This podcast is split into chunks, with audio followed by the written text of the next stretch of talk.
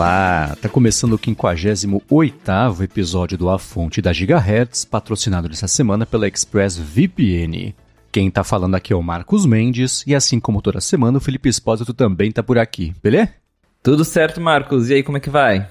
Tudo bem, mas eu tô um pouco decepcionado. Vou te falar que eu esperava que você fosse entrar aqui agora na nossa gravação e eu fosse ver na sua cabeça os Beats Studio Pro. Mas não, você tá com um fone de ouvido super ultrapassado, super velho, nem USB-C tem, não tem lossless. E aí? Pois é, continuo gravando com os meus AirPods Max, mas eu recebi da Apple na semana passada os novos Beats Studio Pro. Eles nem foram lançados no Brasil ainda, não tem previsão de chegar aqui, mas a Apple já mandou para eu testar. E eu tô usando eles há, já vai fazer quase uma semana. E tenho minhas primeiras impressões sobre esses novos fones que muitos sites gringos chamaram de AirPods Max Killer e coisas assim, porque justamente ele tem vários recursos interessantes que os AirPods Max não, não têm. Um exemplo que você deu é o conector que os novos Beats usam USB-C ao invés de Lightning o que já é uma grande vantagem comparado aos AirPods. E eles suportam lossless por conta do conector USB-C, você consegue plugar em um device para ouvir lossless. Tem também vários recursos que existem nos AirPods Max, como o áudio espacial, aquele escaneamento de orelha para personalizar o áudio espacial, cancelamento de ruído. Então, em especificações, realmente ele parece ser igual ou até melhor que os AirPods Max. E a gente até bateu um papo rapidinho semana passada com o Adorno aqui, abraço Adorno. Abraço Adorno. Que, que a gente comentou sobre a questão dos beats antigos terem aquela fama de ter o som embolado, que era aquele som com graves super exagerados. Eu tava com muita curiosidade para saber se a Beats tinha resolvido isso. E eu vou te dizer que resolveu, o som dele está bem diferente de outros beats. Eu até eu tenho o estúdio antigo aqui, eu usei para comparar. Isso que eu ia perguntar. E o som tá bem mais neutro. Só que o engraçado é, antes tendo um outro beats, eu pensava, putz, que som, é, aquele grave artificial exagerado. E agora eu penso, putz, acho que faltou um pouquinho de grave aqui. porque eu acho que o som ficou tão neutro que é estranho para mim. É, eu, eu sinto falta de graves. E tanto que eu fui lá nos ajustes, lá no equalizador do Apple Music, mudei a configuração para colocar um pouquinho mais de graves, porque eu achei o som neutro demais. Eu acho que pode ser uma boa para algumas situações, alguns estilos de música, mas em geral é um som bem mais limpo do que o que tinha em outros fones da Beats. E aí agora fica aquela questão: e como é que é o comparativo com os AirPods Max? E eu continuo achando o som dos AirPods melhores. Eu, tá. Primeiro que eu acho que os AirPods Max eles têm mais grave, têm um som mais encorpado. Que isso foi uma coisa que eu senti usando os beats, que, tanto que eu, eu, tive que ir lá nos ajustes, colocar um pouquinho mais de grave, mudar a configuração lá do equalizador, porque realmente eu acho que eles neutralizaram até demais o som. E nos AirPods Max, a configuração padrão dele já me satisfaz, eu acho super equilibrado, não tem grave exagerado, mas ainda é um som encorpado, e nesse novo Beats, não. Mas é bem melhor do que os, os beats anteriores, sim. Então, para quem hoje tem talvez um headphone mais simples ou tá vindo de um beats mais antigo, vai notar a diferença no som. O som é bem mais neutro. Eu testei o lossless e a primeira coisa irônica é que como você precisa estar conectado no cabo USB-C para usar o lossless, não tem lossless no iPhone. Então, é, é verdade. você pode usar lossless no Mac, você pode usar lossless no iPad, você pode usar lossless num telefone Android, mas não no iPhone. Então, fica aí para o iPhone 15. Mas eu particularmente não consigo distinguir a diferença de uma música normal para lossless. Então, não fez muita diferença. Porém, tem uma coisa bem interessante nesses beats é que eles já vêm com dois, três, na verdade, três perfis de equalização pré-definidos que também só funcionam através do USB-C por, um, por algum motivo.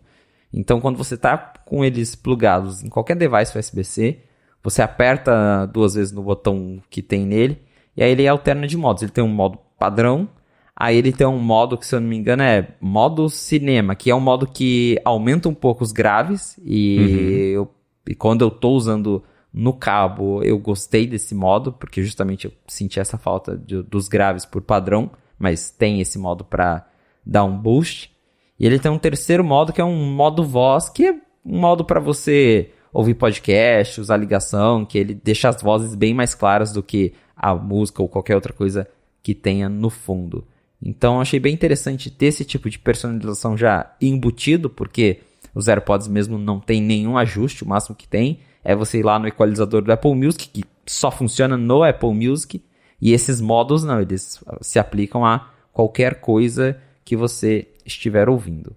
E aí outra, outro detalhe sobre os Beats é a questão do cancelamento de ruído. Eu fiquei surpreso porque o cancelamento funciona bem.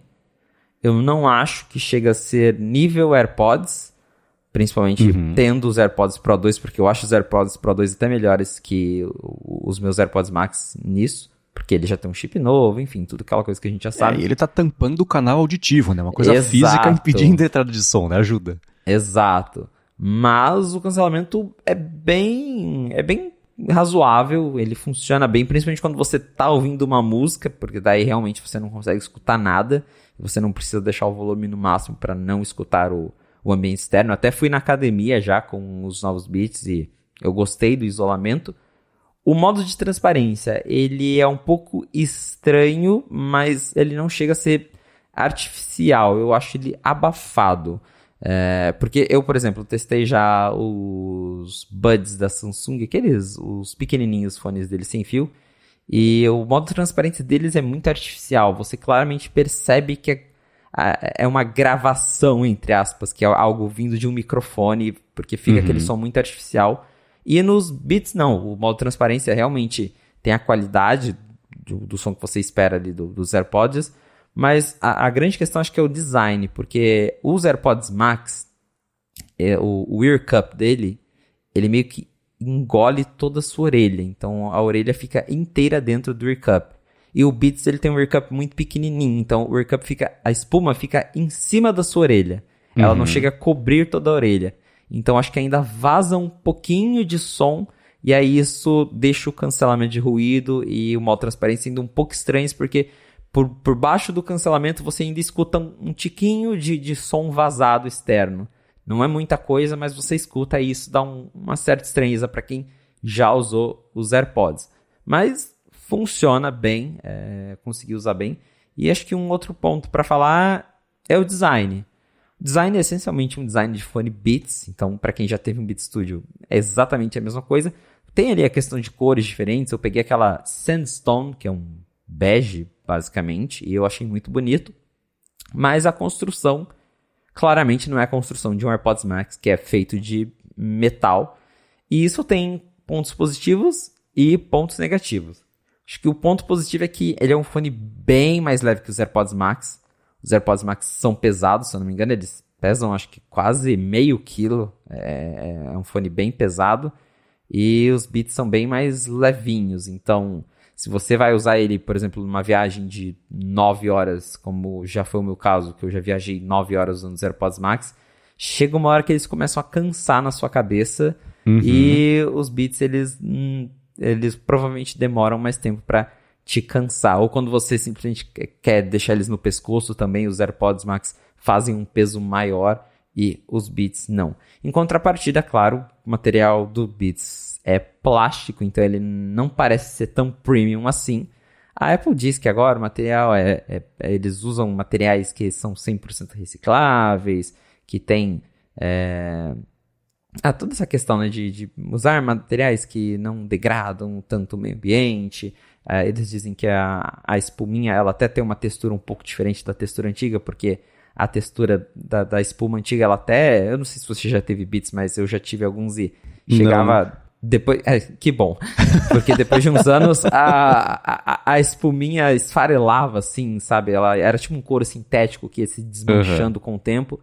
E agora ainda é um, um couro sintético, mas parece que tem uma textura diferente. Então, eu acho que eles tentaram melhorar ali na medida do possível, mas em geral, o design é essencialmente um design de bits. Na academia, uma coisa que eu senti falta dos AirPods Max é que como a, a parte de cima do, dos fones, que encosta ali na sua cabeça, ela é emborrachada, quando eu tirava os fones para colocar no meu pescoço, me incomodava porque pescoço fica suado, né? Academia uhum. e aquela borracha, aquele silicone passando, que é o motivo, por exemplo, que eu não gosto de usar as pulseiras de silicone do Apple Watch, que eu acho que com suor fica uma coisa horrível, eu uso as de nylon para treinar. E os AirPods Max tem aquela redinha, né? Um tecido em cima. Então, quando você coloca no pescoço, a, a, não, não fica grudento.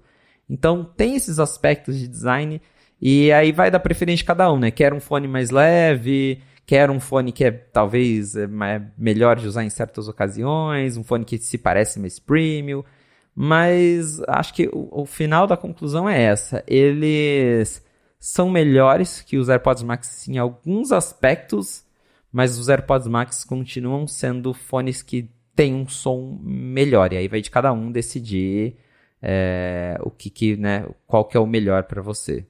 Boa. É, bom, eu tenho tantas perguntas aqui que esse episódio pode acabar inteiro só a respeito disso. Então eu vou tentar resumir um pouquinho. Claro. a gente tem um monte de coisa também pra falar. É, você comentou lá no começo sobre a equalização, que você mexeu e etc. Ele faz tanto o reconhecimento ali do formato da orelha para fazer os ecos e a projeção do som acontecer do jeito certo, quanto a equalização também que você fez. Isso é por device? Digo, você mexeu na equalização no Apple Music e coisa assim, a hora que você for colocar os seus AirPods, é outra coisa. Ou ele mantém a equalização? A do Apple Music, se eu não me engano, é por device. Então, ah, legal. se você mexeu, fica salvo para qualquer fone que você conectar no seu iPhone. Agora, a equalização dele, que eu falei que só funciona quando o cabo tá ligado, aí é uma coisa do Beats, aí não afeta o seu device. Uhum. Boa, eu, eu, gostei da ideia também dele ter esses modos né, de, de voz e coisa assim, é uma coisa que eu espero que chegue em outros fones, nos AirPods mesmo, né, porque Acho que isso ajuda nessas situações. E se também puder salvar os ajustes por aplicativo, né? Sempre que eu abrir o Overcast, por exemplo, deixa no modo voz. Agora, se eu for abrir o Apple Music, deixa em outro modo. Isso é, pode ser bacana. O que você falou de usar na academia é, é que aí depende, claro, do treino de, de, cada pessoa, né? Tem gente que vai correr na esteira, tem gente que vai fazer algum equipamento lá, mas como é que foi usar ele? Pra, se precisou ficar ajustando, ele caindo? Como é que foi esse uso, o conforto de uso para você se concentrar no exercício e não equilibrar o fone na cabeça? Olha, em geral, sim. Enquanto eu estava usando, eu não precisei me preocupar muito com a questão dele cair ou o ajuste dele ficou bem em mim, então não foi um problema. Foi mais essa questão mesmo do da borracha ali da, da cabeça quando eu tirava o fone e colocava no meu pescoço Aí me incomodava um pouco, mas usando ele assim durante o exercício foi bem tranquilo. Acho até que mais tranquilo que os AirPods Max, justamente porque os AirPods Max são pesados. Uhum. Então quando você tá usando eles, eles fazem um peso maior na cabeça. E os Beats são bem mais levinhos, então é até mais tranquilo nesse quesito. É, boa. Isso do peso, você estava comentando, eu fui atrás aqui para ter um ponto de comparação. Se tá na internet é verdade, né? Então, óbvio. Então, claro, eu peguei aqui os sites que dizem que é, então acho que é isso. É, os AirPods Max têm 385 gramas de peso, óbvio. E o, os fones novos, os Beats Studio Pro, têm 260 gramas. Então, uma diferença de 125 aí, que é basicamente, assim, é meio Beats Studio Pro a menos do que o preço dele próprio. Então, é significativo. E eu, para comparar com o que eu conheço, né, que é o Quiet Comfort 35, que eu estou usando agora, inclusive, que é o que eu uso para fazer gravação e edição, são 236 gramas, então bem próximo aí, ainda mais leve do que os da Beats, o que é curioso, né, porque ele não é inteiro de plástico, como acontece o da Beats, tem uma outra parte, ele é quase inteiro, mas não é inteiro de plástico. Mas é, eu, se eu fosse usar, por exemplo, os AirPods Max, eu ia sentir uma diferença enorme, né, porque esse, é, esse upgrade de peso na cabeça ainda por cima, né, parece que ia ser meio quilo mesmo, e não isso, então é só para base de comparação aí. Nem é tanto, se você for ver, né? 125 gramas, acho diferença de um para outro. Mas é na cabeça, né? Então faz diferença mesmo. É, exato. Quando você usa por períodos prolongados, aí você começa uhum. a sentir esses 125 gramas de diferença. Exato, né? E isso também, eh, você falou uma coisa importante sobre, não da parte da vedação, mas o conforto de usar uma coisa que abraça a orelha versus que amassa a orelha né? Que vai passando depois de um tempo, especialmente, sei lá, em usos mais prolongados, avião. esse que amassa a sua orelha, a gente eu, dá uma dor meio aguda, assim, na, na, onde tá dobrando. Pelo menos para mim, é super incômodo. E olha que eu não tenho a maior, maior orelha do mundo ainda assim. Essa diferença ela é significativa. E o lance das, das espumas de fone de ouvido, toda espuma de fone de ouvido, uma hora vai começar a esfarelar. Nunca vi um que foi usado por muito tempo que não aconteceu porque seres humanos são nojentos e naturalmente a gente vai derretendo isso cada vez que usa, né? Não tem jeito. é, não tem como escapar, mas eu espero que eles tenham feito espumas que durem mais, pelo menos, dessa vez. Uhum. Sim, né? E eles, especialmente, a minha impressão, eu acho que eu já coloquei uma vez na cabeça esses fones. Sim, não esses novos, o Beat Studio Pro, mas os, os, os Beats normais.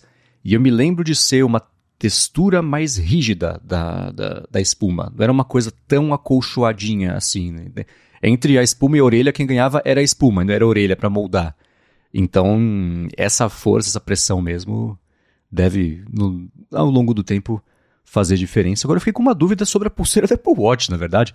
Você falou que você usa a de nylon, né? E não a de silicone, porque, putz, vai suar, etc. Mas eu, eu nunca tive nenhuma de nylon, eu sempre tive de silicone. Quando não fazia exercício, eu usava uma de couro, que é um couro fino, da primeira versão da Apple Watch, um de couro preto, bem fininho. E quando eu passei a fazer é, corrida e etc., passei a usar com bem mais frequência a de, de, de nylon, de silicone. E eu tenho a sensação oposta que você, porque para mim a de silicone é assim, putz, ah, beleza, está usando, tá meio suado, tá, mas você chega em casa, lava, seca, bota para carregar e tá resolvido. Como é que é o dia a dia disso com essa de nylon? É, a de silicone é muito mais fácil de limpar, né? Agora, nylon por ser um tecido, aí você tem que realmente ter o trabalho de lavar ela, até porque senão ela fica bem encardida, dependendo da cor, isso é bem notável. Mas dura, durante o exercício, eu acho que usar a de nylon é mais confortável, porque ela não transpira tanto, justamente, né? Uhum. A, ela ajuda ali a, a, transpiração a passar pelo tecido, enquanto a de silicone, pelo menos para mim, eu, fico, eu começo a sentir a pulseira esfregando na minha pele durante o exercício, e uhum. essa sensação me incomoda. Então eu prefiro usar a de nylon, mesmo que dê mais trabalho para limpar depois, para realmente lavar ela, esfregar ali na mão. Mas durante o exercício eu acho que acaba sendo mais confortável. Beleza. É, e aí você vai me dizendo conforme o tempo for passando sobre isso, porque eu imagino que o principal desafio com essa de nylon no longo prazo, de novo, os seres humanos são nojentos. A gente vai, usa, lava, sua, seca, deve começar a ficar com um cheiro meio ruim, não sei. Minha impressão é essa, por isso que eu nunca nem tentei. Falei, bom, essa tá funcionando, fica suado, né? Me incomoda, mas Ok, já aprendi a conviver com isso, versus cada vez que eu usar e lavar a pulseira, eu penso, hum, estraguei ela um pouquinho mais agora. é. E agora, uma outra curiosidade sobre os Beats é que, como foi a Apple que me mandou, eu pude conversar com eles sobre os fones. Uh. E aí ficou aquela pergunta, né? Para quem são os Beats Studio Pro? Porque é, a gente volta no, no começo dessa conversa. Alguns sites dizem que são AirPods Max Killer. E só que ao mesmo tempo eu testando os dois, é, eu vejo que os AirPods Max ele ainda ainda tem um som mais encorpado, então eu ainda vejo motivos para as pessoas quererem o fone da Apple ao invés do, do fone da Beats. Claro, ainda tem alguns detalhezinhos que eu não comentei, como por exemplo é, o Auto Switch, que é os AirPods quando você recebe uma ligação no Mac, está usando o iPhone, ele troca sozinho, isso o Beats não faz. Ele tem o aparelhamento rápido, que você liga ele, o iPhone já reconhece, já começa a tocar sem você ter que ir lá no Bluetooth. Mas para trocar de device, aí você tem que ir lá na lista do Bluetooth e mudar, porque ele não troca sozinho. Então, os AirPods têm algumas conveniências, mas mesmo em som, os AirPods Max ainda ganham. E aí eu perguntei, né? Para quem que é o Beats Studio Pro? E o pessoal da Beats foi bem, assim, até honesto, bem sincero, e eles comentaram que, olha, a gente fez esse fone pensando na galera mais jovem que quer ter um fone, um headphone mais legal. Muitos vão comprar como o seu primeiro headphone premium, só que não vão gastar 550 dólares nos AirPods Max. Então, lá nos Estados Unidos, os Beats Pro chegam a chegam por 349 dólares, então são 200 dólares a menos que os AirPods uhum. Max. Ainda é um preço alto, só que já abraça muito mais gente, só por ser 200 dólares mais barata. Então, a ideia da Apple é justamente essa, é alcançar um público que está procurando um headphone legal, mas que ainda não chegou no ponto de gastar dinheiro nos AirPods Max. E até por isso que a Beats destaca muito o suporte ao Android, por exemplo, que também eu testei e funciona muito bem com o Android, que é algo que os AirPods já não funcionam tanto assim. É para abraçar essa galera que está procurando um fone legal, uma galera que quer um som mais encorpado, que quer recursos como áudio espacial, cancelamento de ruído, só que justamente que ainda não chegou no patamar de gastar 550 dólares num fone de ouvido. É, e mesmo aqui isso se traduz, né? Claro que aqui isso tudo é sempre caro, etc, etc, etc. Mas os AirPods Max custam 6.600 reais, os Beats vão custar 3 mil. Ainda é caro? É, mas é, é, é meio caro. Exatamente. é do preço, né? então isso faz mesmo diferença. Eu acharia que eles iam querer fazer que nem o efeito Apple Watch Ultra, que vende para escaladores de montanha no gelo, mas quem vai comprar o pessoal da Faria Lima com aquela roupa que parece um saco de lixo enrolado. Então que o Beats ia ser meio parecido, né? O, é para vender para os, sei lá, os ultra DJs de alto desempenho, pro Tiesto tocar em Ushuaia lá em Ibiza, sei lá. Mas não, pra galera poder comprar, porque esse é o que ele compraria e usaria. Então acho que ia ser meio parecido esse efeito, mas faz total sentido isso de, putz, ele é, ele é o caro pra quem não vai não tá ainda numa, num estágio da vida de pagar muito caro, que é a, a, a posição da Beats no mercado é fones para jovens, né? mais do que os outros fones de ouvido. Então, é uma estratégia que me parece fazer bastante sentido. Vamos ver quando eles finalmente vão sair aqui no Brasil, né? Que a gente tem preço até agora, mas por enquanto é isso, né? É, ainda não tem previsão de lançamento, mas acho que chega aí já no próximo mês, provavelmente.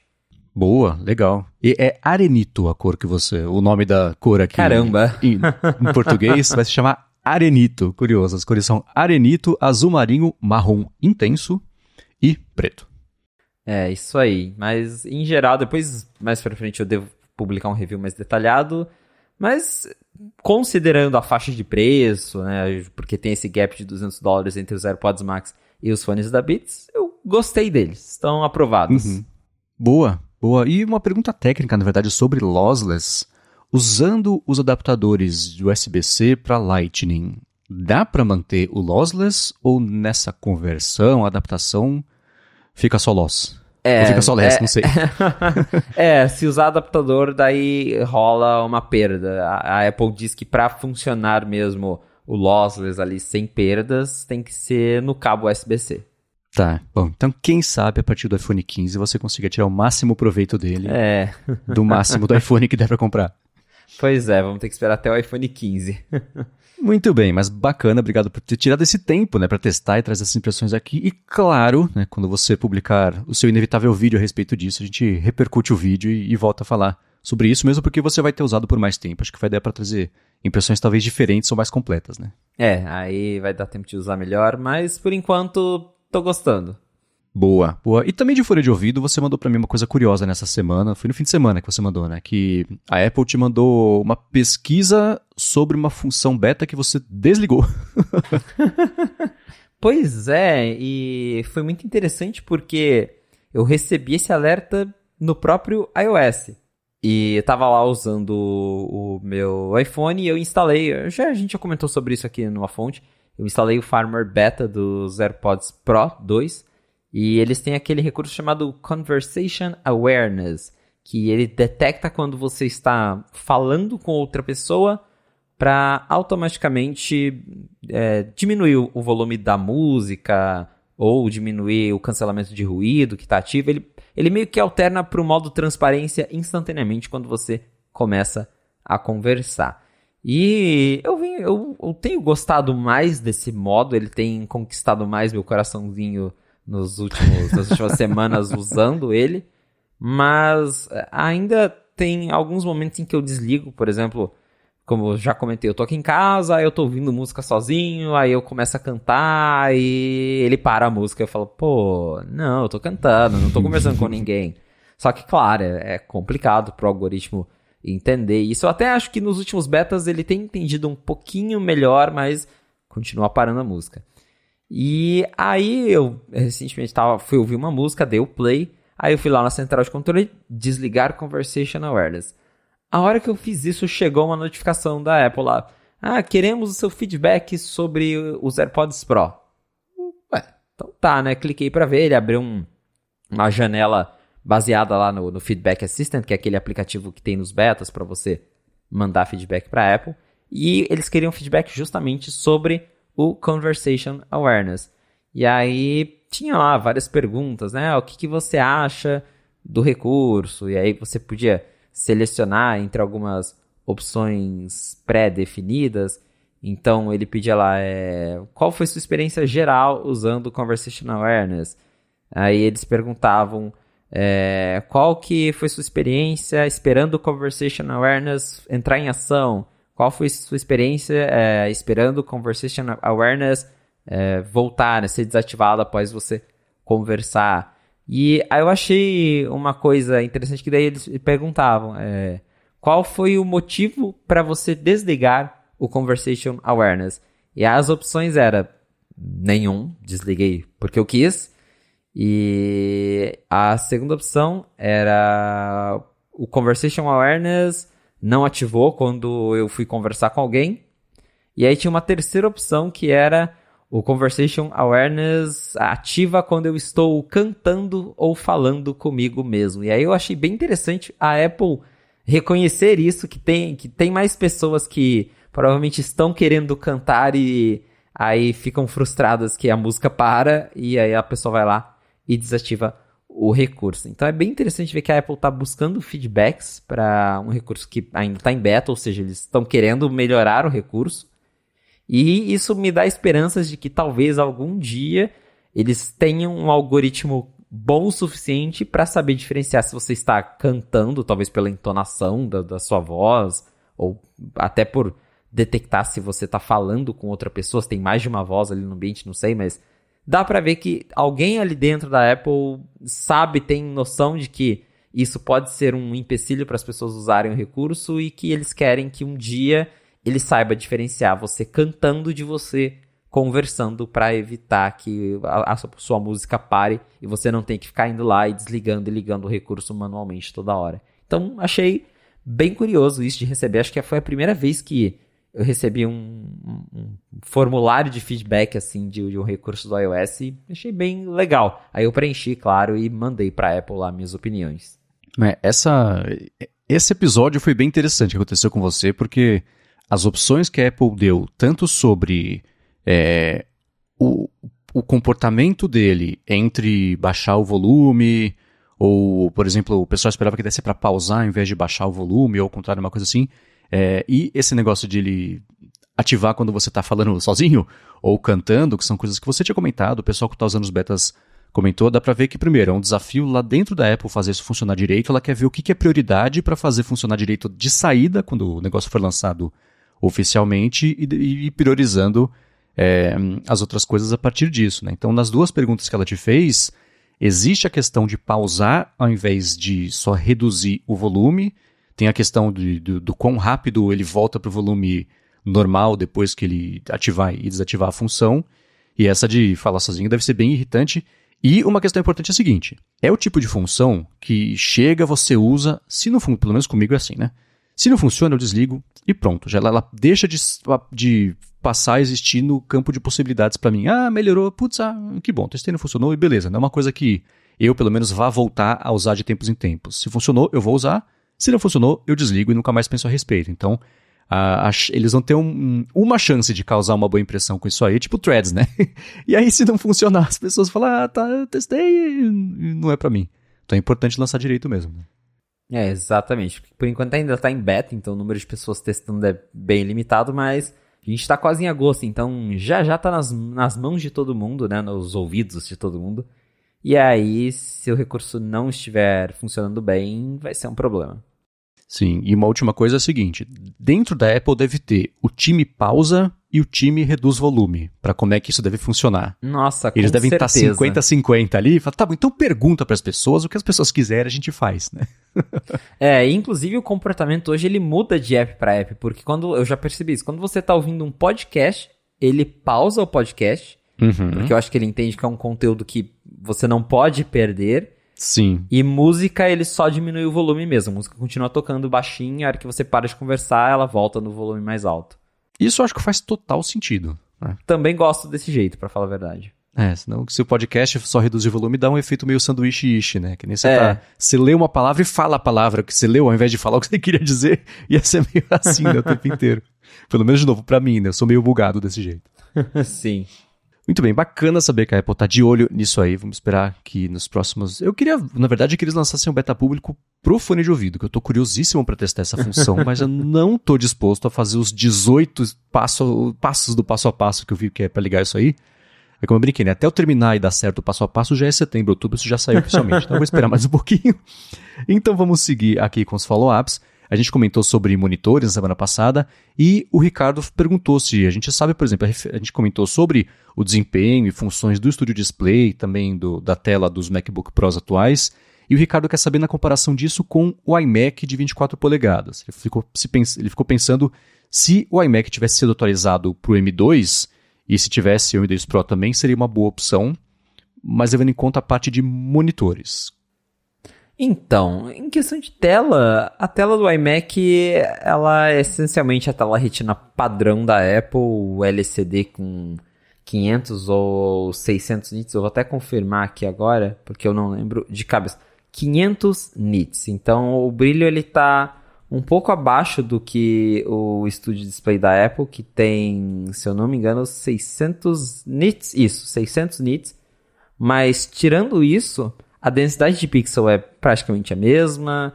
Uh, é um painel LCD tradicional, 60 Hz.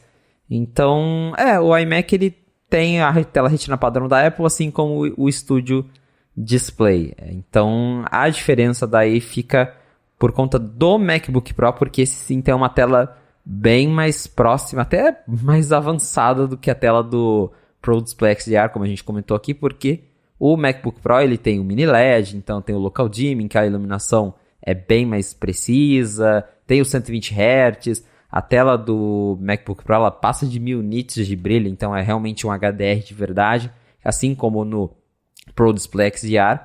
Então, se você está comparando com o Studio Display, essencialmente a tela do iMac é a mesma. Agora, no caso do MacBook Pro e do Pro Display XDR, aí você já tem um painel bem superior. É, né? tem que levar em conta também, claro, né? Junto com o display do iMac vem todo o resto do computador, então uma questão aí de Exato. orçamento. E de acordo com o Gurman, vai sair em breve o iMac de 24 polegadas com a família de chips M3, né? Então pode ser uma vantagem em favor dele versus comprar um outro computador, seja ele para usar com o Studio Display ou algum outro monitor, né? Com certeza. Então, muito bem. Então, respondido para o Ricardo, vamos seguir aqui com um follow-up curioso o Henrique Félix mandou pra gente, ó, sobre o acordo da Apple com a Major League Soccer, talvez agora esteja engrenando, né? Porque, bom, o Messi estreou lá no, num time lá dos Estados Unidos e o primeiro jogo parece que foi super bacana, que ele fez um gol nos acréscimos de falta, foi toda uma festa lá.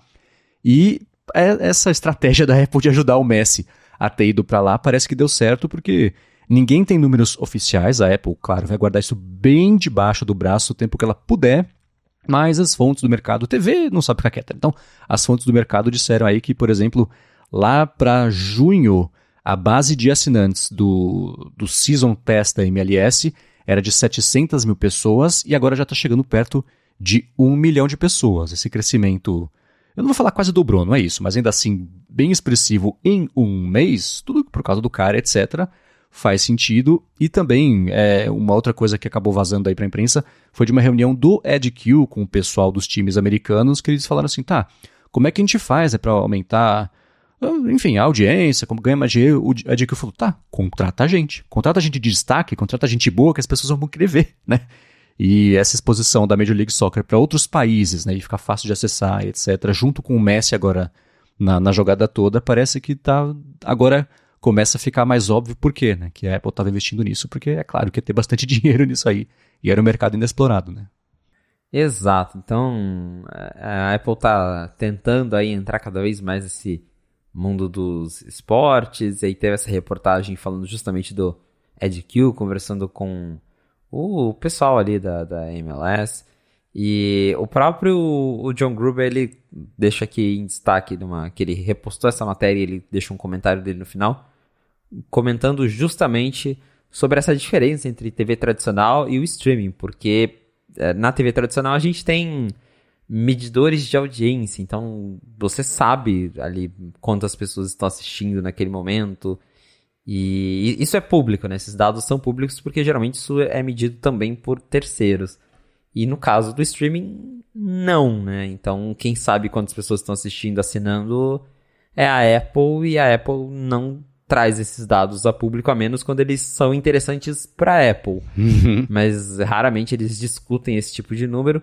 Então, acho que até para os próprios investidores, executivos trabalhando junto com a Apple, acho que fica uma, talvez uma pressão em cima deles para ter esses números e a Apple, conhecendo a Apple, ela não é de dar esses números absolutos, pelo menos não o tempo todo. Então, temos essa diferença aí. Mas sim, se o conteúdo é bom, ele acaba atraindo mais assinantes e pelo jeito tá funcionando, né? Sim, é. e o Gruber colocou um ponto importante que é o seguinte: além da gente não ter ideia da audiência, se a gente tivesse ideia, se é para falar se é um milhão de pessoas, a gente não tem a referência. Isso, é muito? Isso é pouco? Não sei, porque a concorrência também não divulga nada, né? Então fica todo mundo guardando os números embaixo do braço, e se alguém divulgar algum número.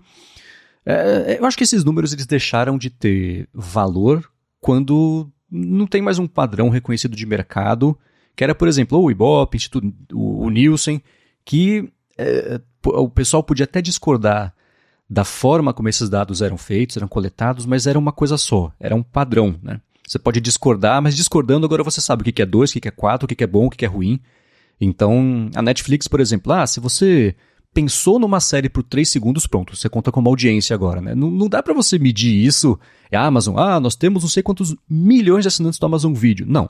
Vocês têm milhões de assinantes do Amazon Prime. O Amazon Video é o brinde, né? Quantas pessoas estão vendo de fato isso aí versus o público? Então agora, cada empresa achou um jeito próprio de contar a própria história e colocar esses números como se fossem bons. É impossível saber se esses números são bons ou não. Então, acho que todas essas métricas de audiência agora elas perderam um pouquinho o, o valor, porque. E aí a Netflix ah, geralmente as pessoas assistem em grupos de três ou quatro. Então, na verdade, esse filme aqui teve um bilhão de visualizações. Tudo bem que Ibope é assim, né? Tem, tinha ah, aquela caixinha lá que conseguia saber quantas pessoas estavam no ambiente, quando estava vendo, etc. Mas não, não tem padrão. Se não tem padrão, é impossível saber agora quando uma notícia é boa de verdade ou se é só a empresa querendo fazer ela parecer boa para justificar investimento e tentar melhorar as ações. Né? É, exatamente. Então, é, é, é um desafio para todo mundo, né? É, essa mudança para o mercado de streaming, principalmente nesse ramo do esporte que sempre foi algo tão ligado com TV por assinatura e agora está migrando para um formato de negócios bem diferente.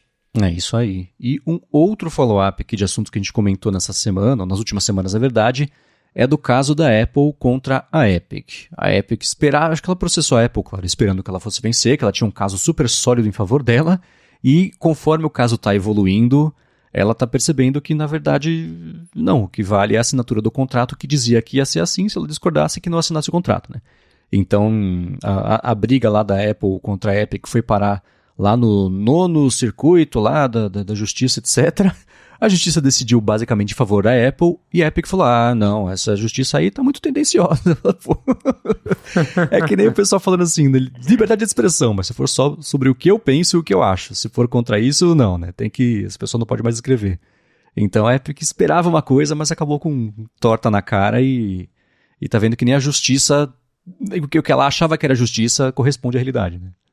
Exato. E como também já comentei aqui no Fonte, é um caso interessante porque ele de certa forma não está sendo favorável nem para Apple e nem para Epic. Então é, é, aquele meme da Dilma, né? Nem quem ganhar ou perder vai ganhar ou perder, vai todo mundo perder.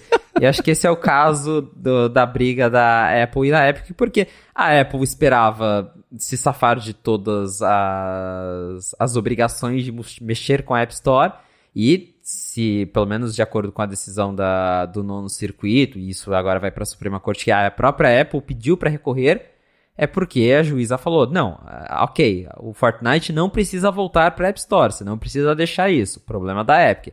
Mas vocês vão ter que flexibilizar as regras da App Store. E a Apple não quer Fortnite na App Store e não quer flexibilizar regra nenhuma. Então a Apple está recorrendo. Só que, claro, a Epic quer que a Apple seja forçada a fazer ainda mais coisas, a abrir mais a App Store ou até a deixar o Fortnite voltar para a App Store. Então a Epic continua também recorrendo dessa decisão e isso vai longe, né? Isso, o caso está indo para a Suprema Corte agora, as duas empresas estão levando esse caso para cima, vão continuar brigando e a gente não sabe até quando, né? Porque já é um caso que está rolando desde 2020 e vai se estender, acho que até 2024, pelo menos. No mínimo, é isso aí vai levar mais tempo do que o caso da Apple contra a Samsung lá no, no começo da era dos tablets, que, enfim, se prolongou horrores. A gente vai trazendo esse caso de volta quando pintarem notícias ou interessantes, ou curiosas, ou relevantes. E acho que essa semana foi mais curioso, né? Porque reclamando que a lei tá permissiva demais para Apple. Poxa, essa é a lei. Mas vamos lá, vamos seguir aqui trazer um assunto bacana que pintou nessa última semana, que é o segundo beta do Vision OS 2. Mas antes de falar sobre isso, eu vou agradecer a ExpressVPN que está mais uma vez patrocinando o A Fonte e segue com desconto para você que quer navegar de um jeito mais seguro web afora e usar muito mais do seu serviço de streaming, afinal você está pagando eles. A parte de segurança, se você se conectar a Wi-Fi que são públicos, tipo de shopping, de aeroporto, de hotel e etc., eles são de graça porque os seus dados são observados e vendidos aí para instituto de pesquisa, coisa desse tipo, mas com o ExpressVPN isso não acontece. Se você for se conectar a esse Wi-Fi, você primeiro se conecta a ExpressVPN, escolhe o servidor, que pode ser do Brasil mesmo, se estiver por aqui, ou se você quiser um servidor de fora, você faz isso também, e aí os dados passam a ser criptografados, nem quem está oferecendo conexão consegue ver quais sites você está acessando, quais aplicativos, por quanto tempo que está consumindo, etc. Ninguém tem acesso a isso. Agora, a parte de streaming, falando nisso, é a seguinte: o catálogo da Netflix aqui no Brasil é diferente do que tem nos Estados Unidos e em outros países também. Cada país tem o seu catálogo por conta de direito, distribuição, etc. Mas quando você paga pelo streaming, você espera ter o streaming, né? Então, com o ExpressVPN, se você, por exemplo, se conectar ao servidor que eles têm nos Estados Unidos e abrir a Netflix, você vai ver o catálogo de lá e não o catálogo daqui, que tem coisas diferentes. Já falei, vou repetir, estou vendo pela Croácia no HBO Max The West Wing, porque não dá mais para ver pelo Max, que é agora que viram nos Estados Unidos, e pela Croácia, acho que Bulgária, enfim, dá para ver o que você está afim de ver usando ExpressVPN. Agora, a parte mais bacana é a seguinte: acessando o endereço expressvpn.com a fonte, tem link na descrição do episódio, você vai ter primeiro 30 dias para experimentar a ExpressVPN e ver como é fácil instalar no seu computador, no seu tablet, na TV também, dependendo do modelo.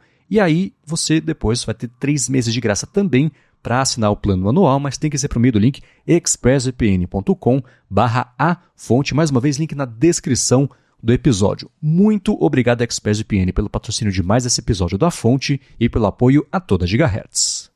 Valeu, ExpressVPN!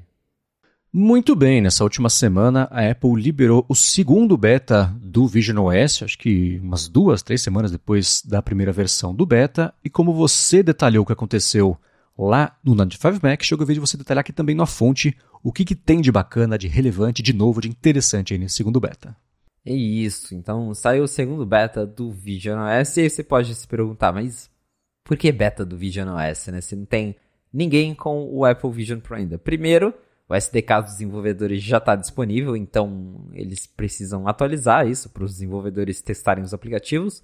No, tem o simulador já do, do Apple Vision Pro já junto com o Xcode.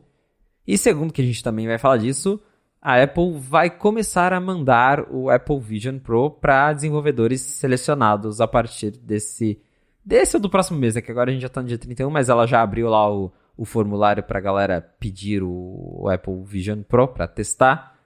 E aí veio esse segundo beta do Vision OS e eu fucei os códigos para tentar descobrir mais coisas, entender mais sobre o Vision OS, encontrar detalhes que a Apple não revelou pra gente. Como a gente não tem de fato acesso ao Vision OS ligado, é, tudo que eu encontrei, tudo que eu tô relatando aqui é baseado em códigos que não existiam no beta que a Apple liberou antes e que foram adicionados agora. Então, um detalhe, por exemplo, que eu encontrei que a Apple, eu pelo menos não vi ela falando em lugar nenhum, é sobre o FaceTime. A gente sabe que o Apple Vision vai ter FaceTime, que tem FaceTime em grupo, mas um detalhe curioso é que quando a Apple mostrou lá que você pode colocar as pessoas em janelinhas flutuantes ali no, no seu ambiente, segundo os códigos do Vision OS, você só pode ter nove dessas janelinhas de pessoas. Então você só vai conseguir ver até nove pessoas numa conferência. Você vai poder conversar com mais pessoas, mas ver elas, você vai ter que escolher nove das. No, no, iPhone, pelo menos, são até 32 participantes do FaceTime em grupo. Então, imagino que o número seja o mesmo.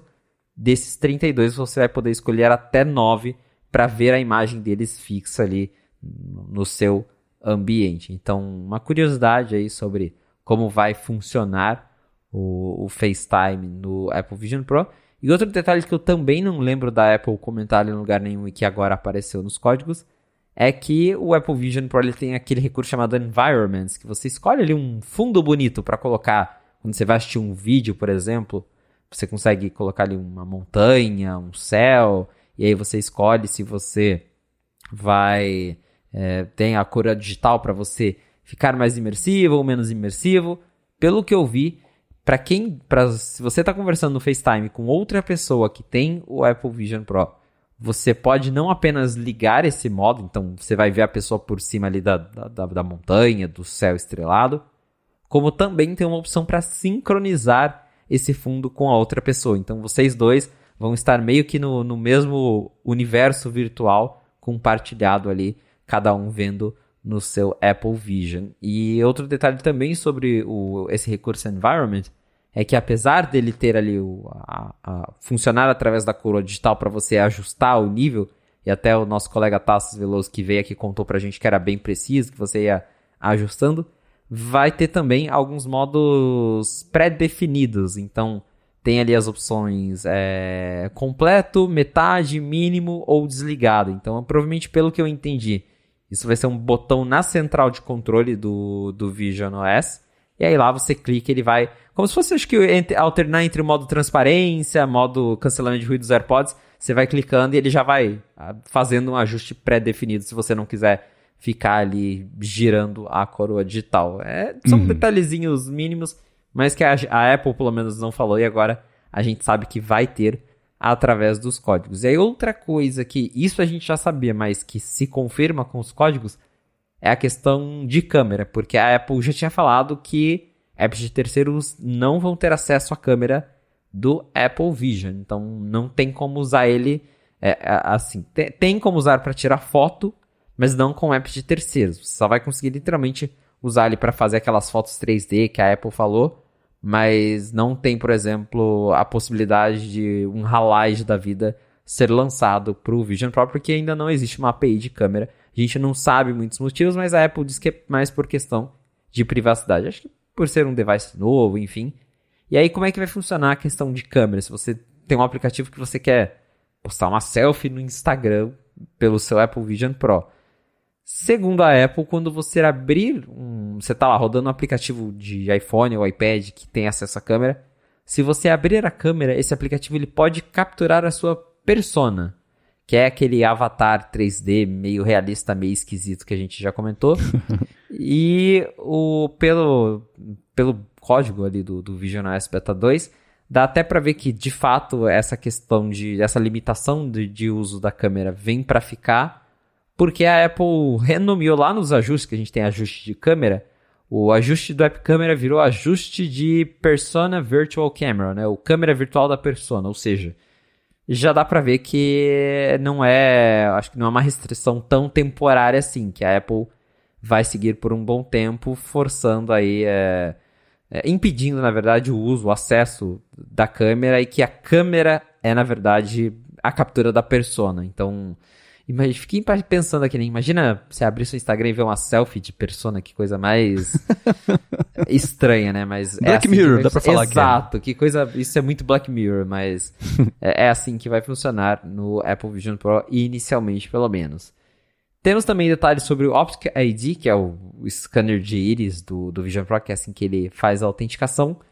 E não chega a ser uma surpresa, mas também é um detalhezinho que a Apple não comentou para você confirmar algumas coisas, como por exemplo, vai comprar algo com Apple Pay, você vai ter que apertar duas vezes o botão superior do Apple Vision, assim como você aperta o botão lateral do iPhone duas vezes para confirmar o Face ID, porque é literalmente um scanner que está no teu olho. Né? Imagina você clicou em comprar, comprou, né?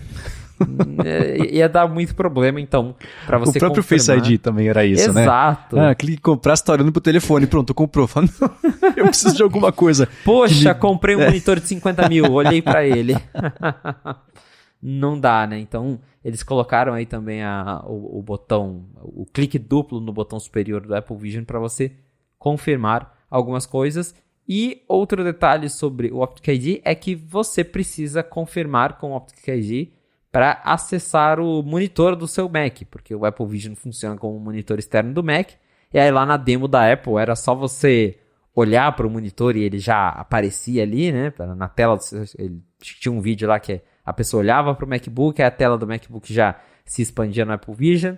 Mas pelo que eu entendi nos códigos, você também vai ter que dar uma confirmadinha ali com o Optic ID antes de liberar o acesso, até porque imagina, alguém lá pega teu Apple Vision e aí a pessoa olha pro Mac e ela tem acesso ao teu computador, né? Não seria uma coisa tão legal assim, então Exato. ele também vai pedir o Optic ID para desbloquear o seu Mac através do Vision Pro. E aí também nessa onda de Optic ID, os códigos já indicam que Apple Pay é uma das coisas que não vai funcionar no Guest Mode, que é o modo de convidado que você pode ativar ali para as pessoas brincarem no teu Vision Pro sem ter acesso aos seus dados pessoais. E aí, claro, faz muito sentido, o Apple Pay não estará disponível nesse modo. Outros detalhes incluem a possibilidade de instalar apps do, do app, instalar no Apple Vision, instalar aplicativos nele através do iPhone ou iPad. Então, você está lá na App Store do seu iPhone, você encontra um app legal para o Apple Vision Pro, você não vai precisar colocar ele na cabeça, ligar ele, achar o aplicativo de novo.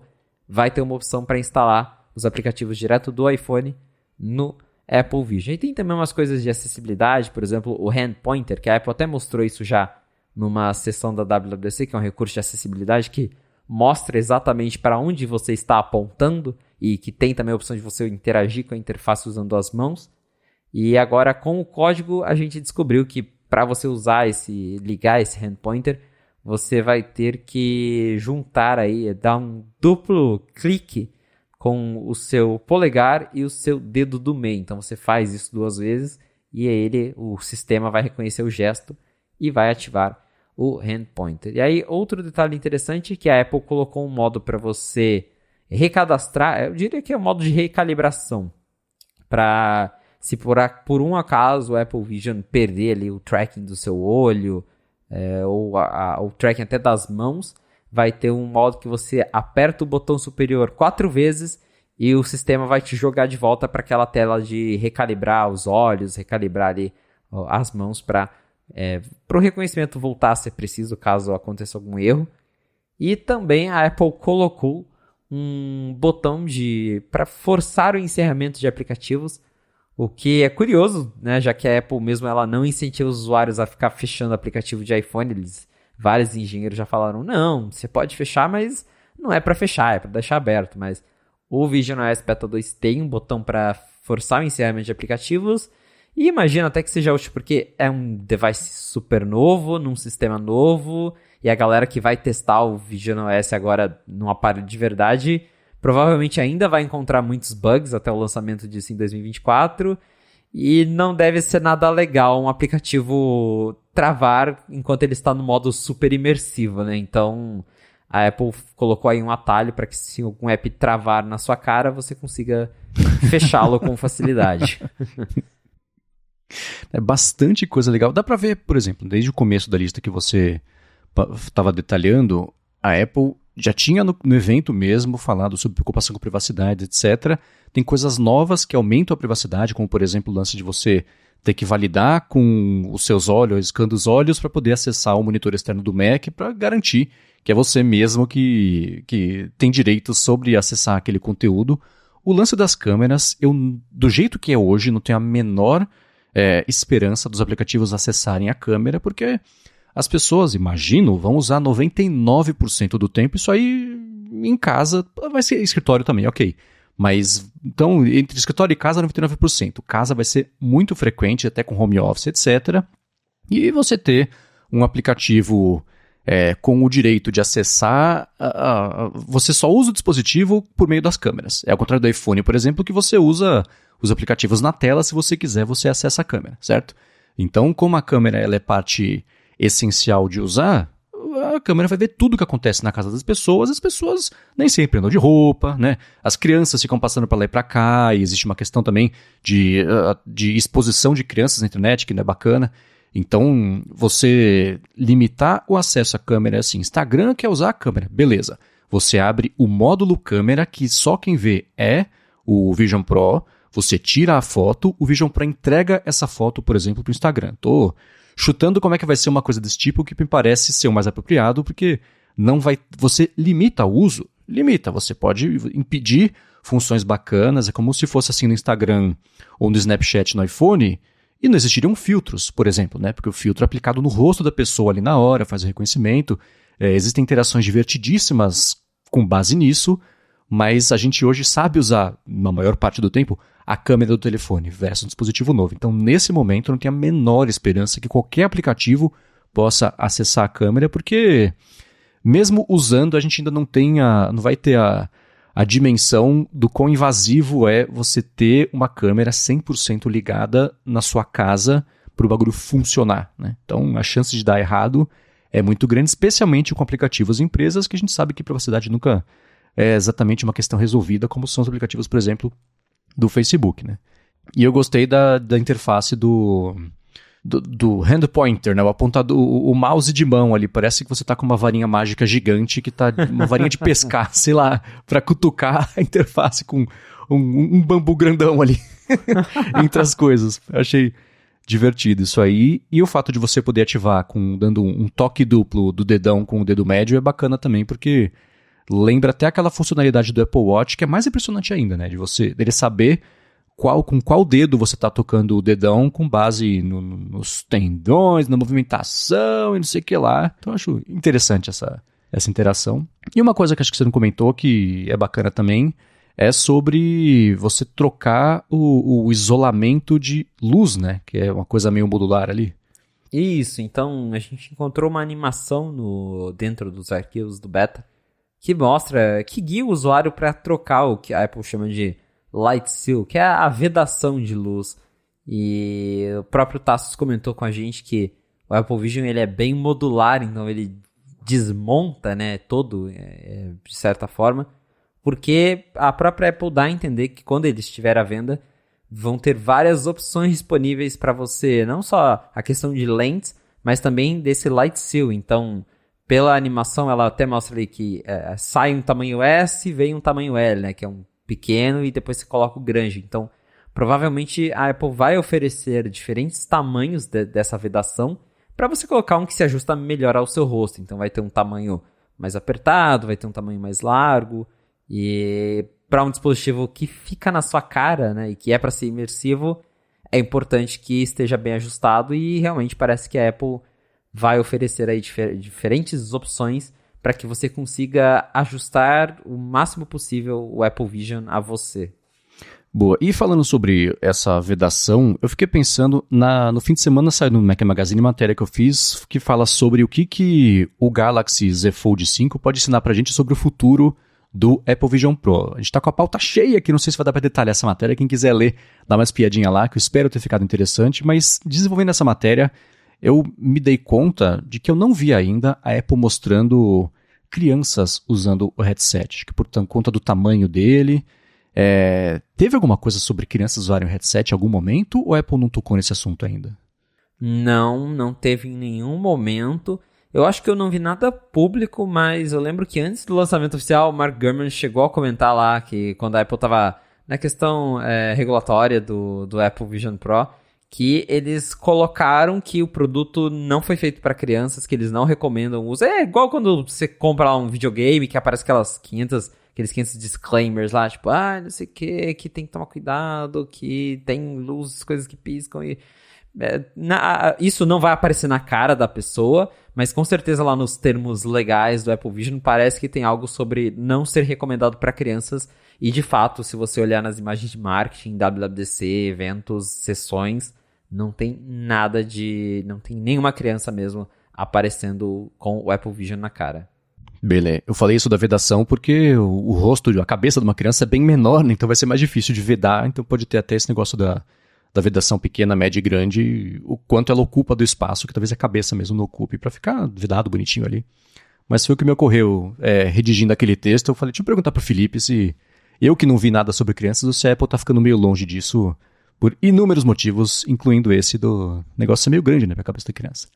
Enfim, né, a Apple é, publicou dois documentos que chamaram atenção na última semana com os termos que o pessoal de desenvolvimento tem que concordar para poder receber o kit de desenvolvimento e que pintou hoje de manhã também os termos para poder testar. Eu vou ler aqui esses termos, a gente pode ou só rir deles ou comentar de fato o que, que né, o, o, impacto disso, né?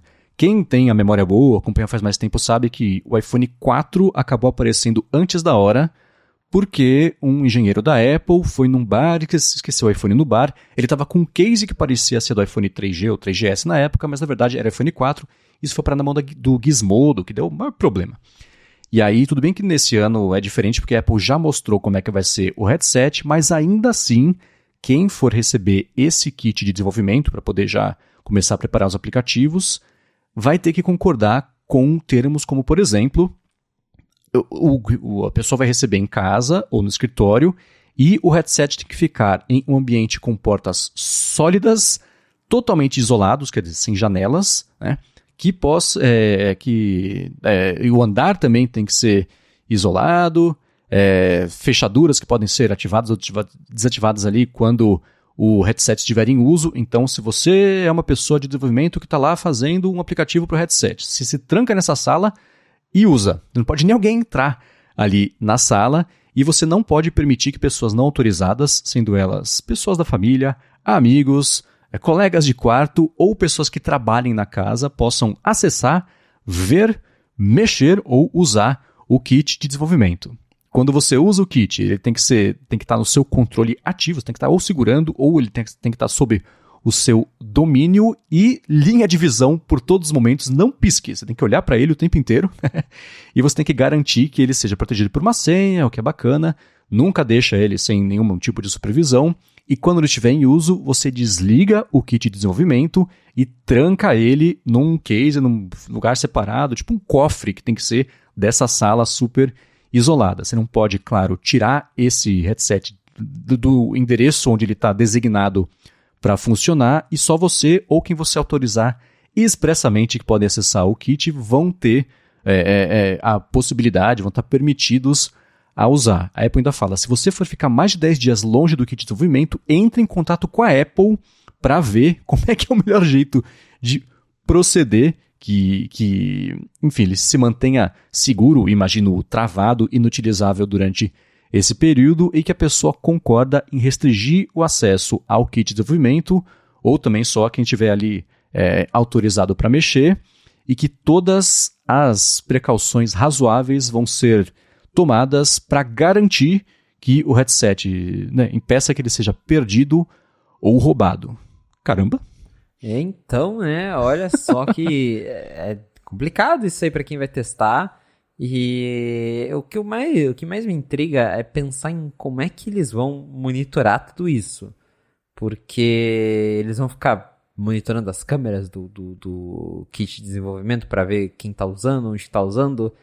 É, se é, se é, eu, eu quero acreditar que eles não vão fazer isso, porque se fizerem é uma baita invasão de privacidade, por mais que seja um negócio feito para desenvolvimento, é só desenvolvedor, mas tem muito desenvolvedor que vai usar isso em casa. A pessoa não tem um escritório, a pessoa né, trabalha de casa. E aí é, é um tanto estranho. Eu acho que é mais um, um, texto legal que a Apple mandou o GPT fazer com mil e uma proteções do que o Siri GPT, né, que tem os rumores falando, do que de fato algo que ela realmente vai enforçar. Mas claro que a gente não vai, é, até deve rolar, mas ela quer evitar que os desenvolvedores, por exemplo, mandem fotos para a imprensa, que a gente sabe que inevitavelmente uma hora vai acontecer, alguém vai vazar alguma coisa, e ela quer tentar evitar o máximo possível que alguns detalhes adicionais do Vision Pro vazem antes do lançamento. Até, inclusive, parece que a Apple vai mandar um AirTag na caixa do Vision Pro,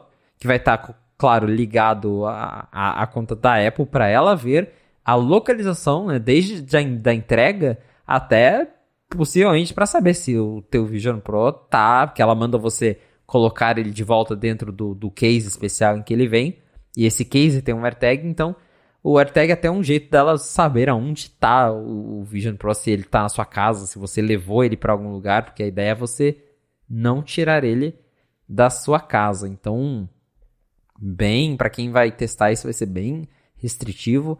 Nos outros anos, a Apple também fez termos bem rígidos para outros kits de desenvolvimento. A gente teve o da Apple TV com App Store em 2015 e teve também o do Mac com Apple Silicon, que foi aquele Mac Mini especial. Uhum. E na época também tinha uns termos super exagerados, que não podia compartilhar, que não podia isso, aquilo. É, mas, se eu não me engano, na época o que mais deu problema foi quando. Eu acho que foi com a Apple TV, que a iFix desmontou a Apple TV de desenvolvimento e postou isso, e a Apple baniu a, a conta de desenvolvimento da iFixit porque ah, eles estavam literalmente postando né, o, as uhum. entranhas lá do, do aparelho.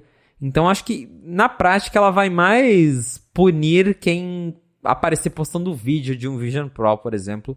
Mas inevitavelmente é, a gente vai acabar ouvindo mais sobre esse aparelho. E acho que é um jeito da Apple continuar controlando a narrativa até o lançamento oficial, porque a gente sabe muito bem, como no, lá no, no evento de anúncio que os jornalistas puderam testar, foi tudo super controlado, porque, claro, é um sistema que está em desenvolvimento, tem coisas que ainda não estão prontas, e a Apple deu um roteiro para os jornalistas testarem apenas o que estava pronto. E de um mês para cá, ela pode ter concluído mais coisas, mas imagino que ainda tenha muitos recursos que não estão funcionando bem e a Apple não quer saindo na mídia, tipo, ah, testei o Apple Vision Pro e aí, sei lá, o espelhamento de tela do Mac não funciona como prometido. Vai ser um fracasso. Então, é, acho que ela tá, quer mais evitar esse tipo de coisa, então ela coloca esse medo para os desenvolvedores, né, que é quem vai receber isso, não saírem compartilhando esse tipo de informação com a imprensa para não virar uma matéria falando que recurso tal não está funcionando, porque, claro, ainda é um beta, né? Então ela uhum. vai tentar controlar essa narrativa até o lançamento em 2024. Mas que os termos são rígidos, é, eles assustam, né? Sim, o que faz completo é ter certeza que, mesmo com esses termos, em algum lugar vai ter alguém que vai cobrar para deixar você usar por 15 minutos. É esse tipo de coisa que ela quer impedir que aconteça, né? Que você pegue o seu headset, vá numa pracinha ali na esquina e bote lá uma fila de gente para usar e testar, então essas coisas e tem toda a questão de que ela, mesmo quem testou, teve uma experiência super controlada, não é só controlar a narrativa, mas controlar a experiência mesmo, né? A galera que testou, o Tarsus, por exemplo, ele comentou e quem, os jornalistas de fora tiveram uma experiência super parecida super restrita, né? não podia acessar um monte de coisa, é, mesmo quando tentava sair ali do script, o Tassi comentou, né? a pessoa ficava voltando, a pessoa ali, né? ela, é, sugerindo que ela voltasse ali para, não, levanta, de, vai lá, vai até a frente, né? guiando a pessoa como é que ela usaria. Então é claro que mesmo com essas restrições todas vão aparecer um monte de histórias novas e coisas novas que a gente não sabia a respeito dele, especialmente limitações, nessas né? coisas também que a Apple vai querer controlar e impedir que aconteça. Agora, nessa semana também, hoje na verdade, é, o pessoal começou a receber é, que a Apple vai fazer uns, uns laboratórios de uso do, do headset em alguns lugares do mundo, isso não inclui aqui o Brasil, e o James Thompson, que faz o Picalc e, e faz. É um aplicativo de calculadora que virou meme quase, porque ele lançou para tudo quanto foi dispositivo da Apple, aí na prato de ajustes tinha um joguinho com carro e tem um negócio de dados também para RPG.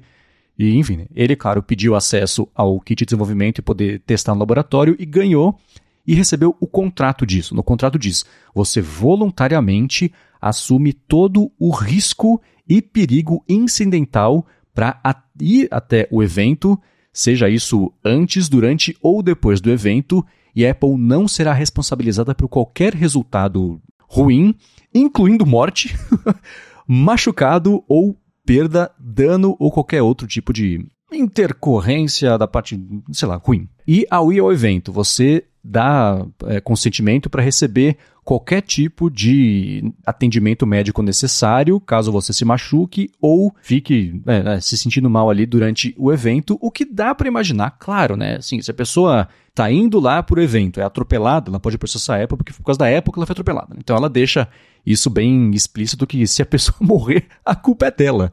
Basicamente, mas também é outro contrato aí que. E ela também fala no contrato: ah, você vai se responsabilizar por qualquer atendimento médico que você receba durante o evento, etc. Então tá aí mais um contrato feito pelo GPT, bem abrangente, não é pelo GPT, mas a gente tá brincando, mas bem abrangente, que é claro que vai chamar atenção e, e virar meme, né?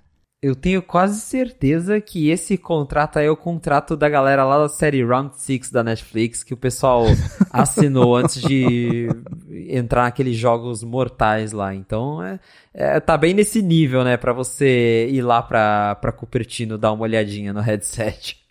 Pois é, e não só Cupertino, ele, por exemplo, vai lá no, no escritório que a Apple abriu no Battersea Power Station, que é até da capa do álbum do Pink Floyd lá, do, do Animals, mas ainda assim em todos os lugares ela se garantindo. E como eu sempre digo, onde tem um aviso, tem uma história. Então, fico curioso para saber o que determinou que essas coisas entrassem aí nesse contrato. Agora, seguindo aqui com os assuntos que pintaram nessa semana, o Gurman publicou no último fim de semana a tradicional newsletter dele Power On, com detalhes sobre o que vem por aí, e ele detalhou, ele corroborou, na verdade, iPhone 15 mais caro neste ano, acho que essa altura é meio inevitável mesmo, né? Na semana passada não tinha sido ele, agora foi ele. Falou que o iPhone 15 vai chegar mais caro e deu alguns detalhes a respeito do design mesmo dele, a parte de moldura, o arredondamento ali entre a tela e, e o corpo também.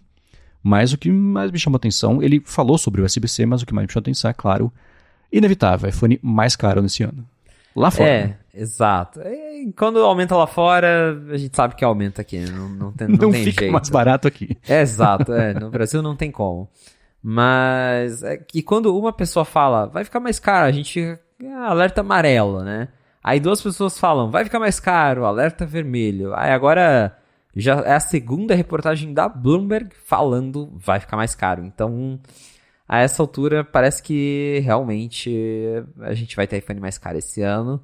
E não é uma boa notícia de novo pra gente, porque aumenta lá fora aumenta aqui também, não tem jeito, a Apple vai passar esse reajuste pro resto do mundo, então dá pra gente esperar. Pelo que a gente tem escutado, vai ser algo aí entre 100 a 200 dólares mais caro, então se forem 100 dólares, já são aí 500 reais a mais no Brasil, e vai acabar afetando aí muita gente, porque a gente já tem um iPhone bem caro. E tirando essa parte do preço, ele basicamente corroborou o que a gente já sabia, que vai ter USB-C, que vai ter um design novo, que a, a Dynamic Island está vindo para todos os modelos, que só a linha Pro vai ter o chip A16. Ele também falou das estimativas de venda do, do iPhone 15 e que mesmo é, com o aumento de preços, a Apple espera aumentar a receita dela com, com a venda de iPhones. E aí ele comentou né, sobre isso do material que eu achei interessante, porque até agora acho que não estava muito claro se todo o iPhone ia ser feito de titânio ou só o frame.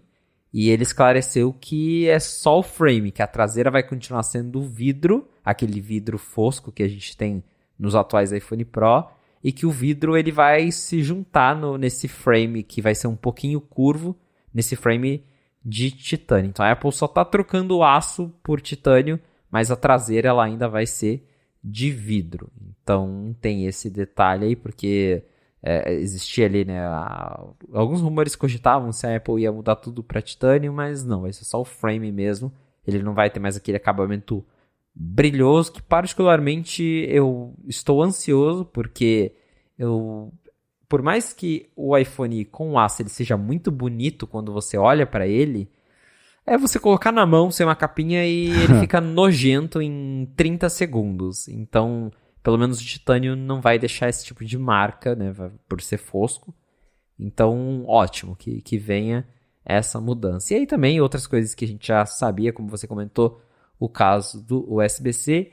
E ele falou também que no ano passado, quando a Apple estava trabalhando no Apple Watch Ultra, eles testaram uma versão Dark é uma versão escura do, do titânio, porque o Apple Watch Ultra ele está disponível em uma cor. Não, não, tem, não tem opção de cor.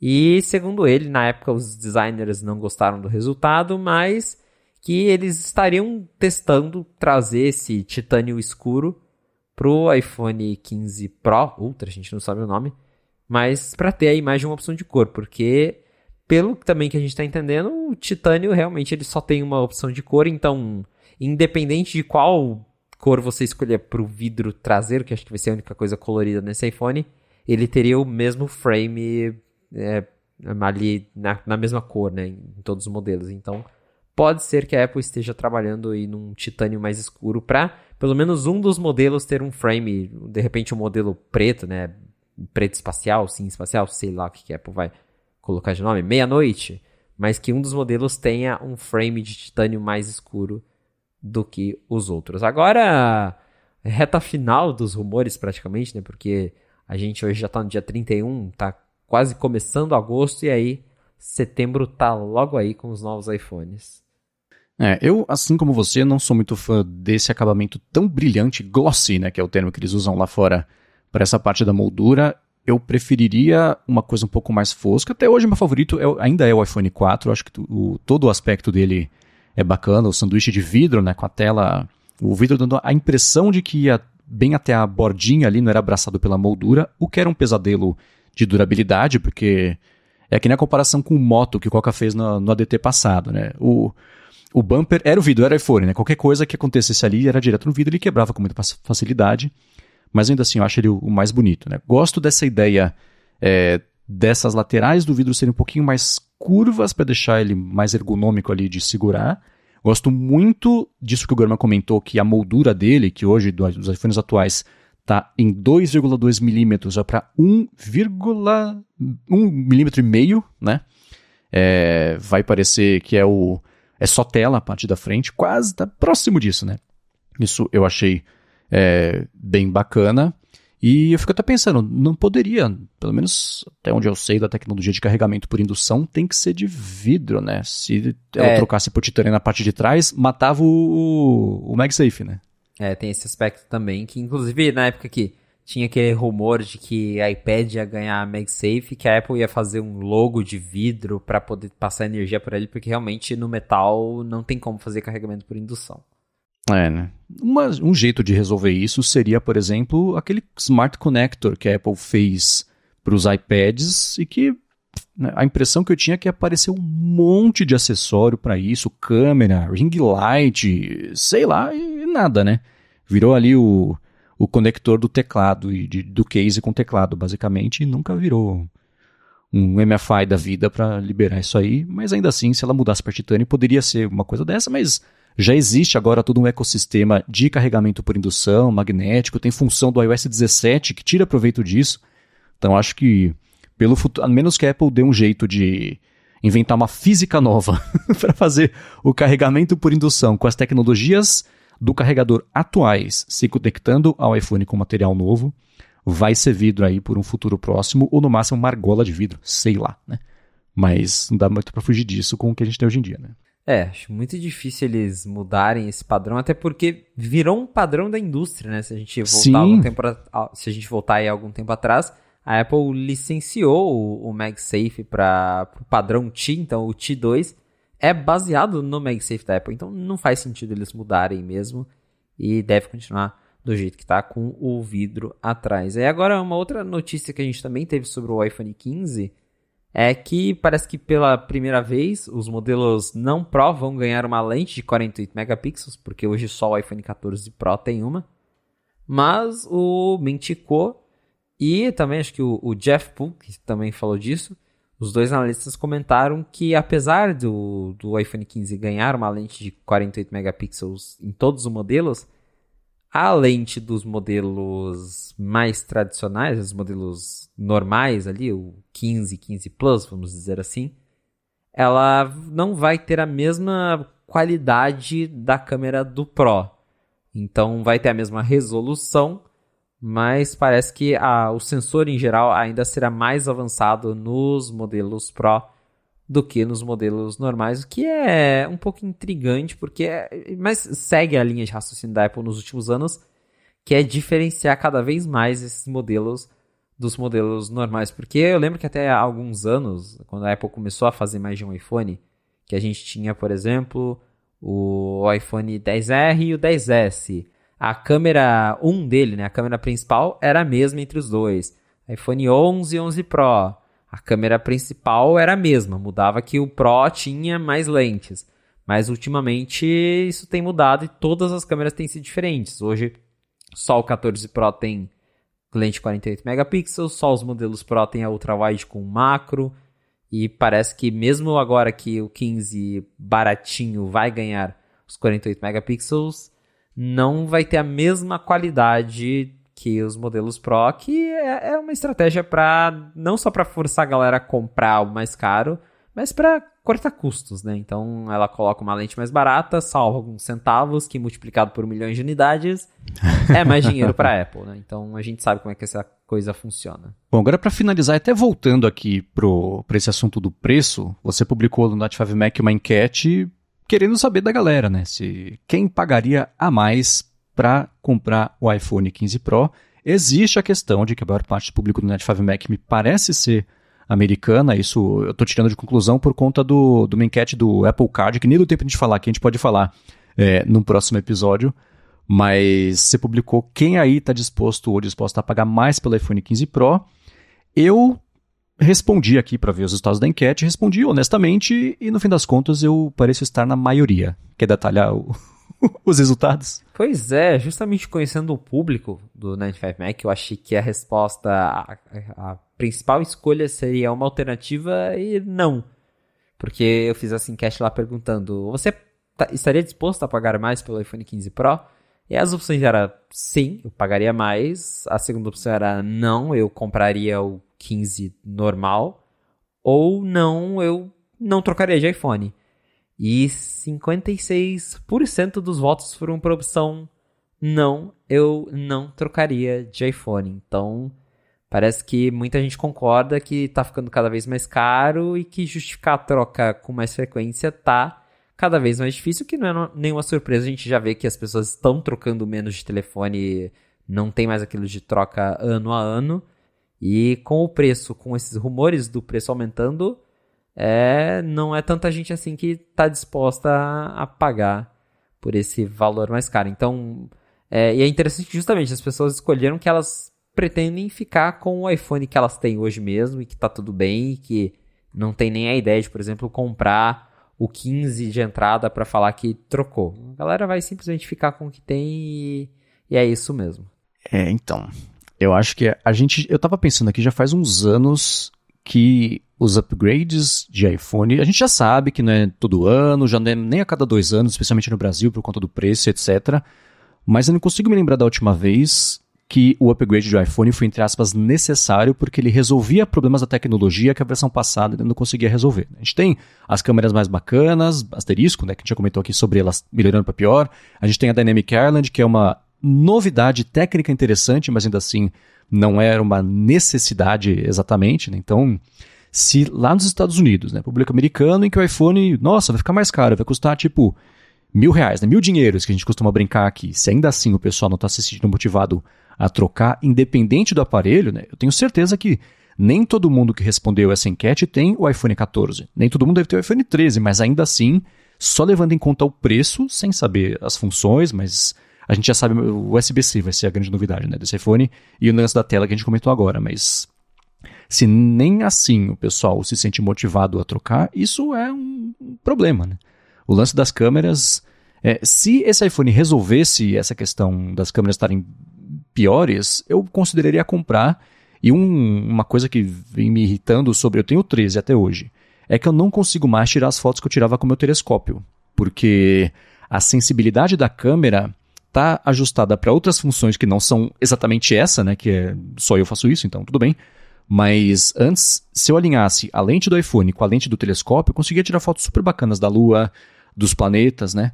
Hoje não dá, porque a hora que ele pega a iluminação certa, ele troca de câmera. Então eu tenho que primeiro travar a iluminação, o, o ajuste de, de, foco e de exposição, para aí tirar uma foto da Lua, por exemplo. Só que isso eu estou travando fora do telescópio. A hora que eu boto na Lua, mudou completamente, especialmente a iluminação, um ponto só iluminado. E, enfim, né, quem me segue no Instagram viu que eu parei de tirar foto e postar disso porque não dá mais. Na semana passada, nessa semana também, Vênus, para quem não sabe, tem fases igualzinho à Lua. Dependendo da, da, época do ano, etc., fica minguante, fica crescente, fica só uma, um filetinho.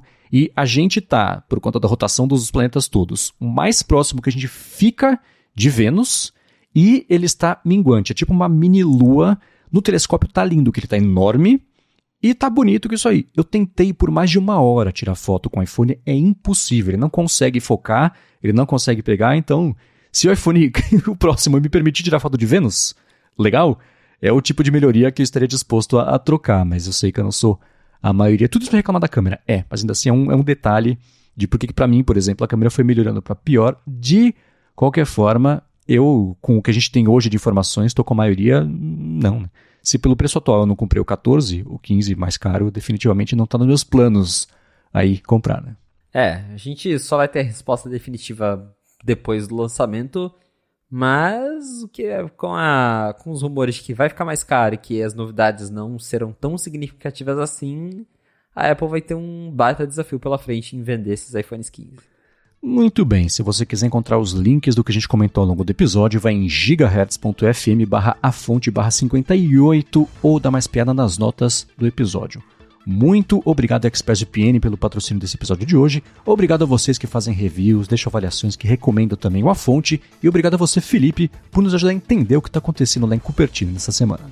Valeu, Marcos, e obrigado, audiência, por ter ficado com a gente até o final de mais um episódio do A Fonte. Se você quiser me encontrar nas redes sociais pra gente bater um papo, é só me procurar no felipe.expósito no Threads.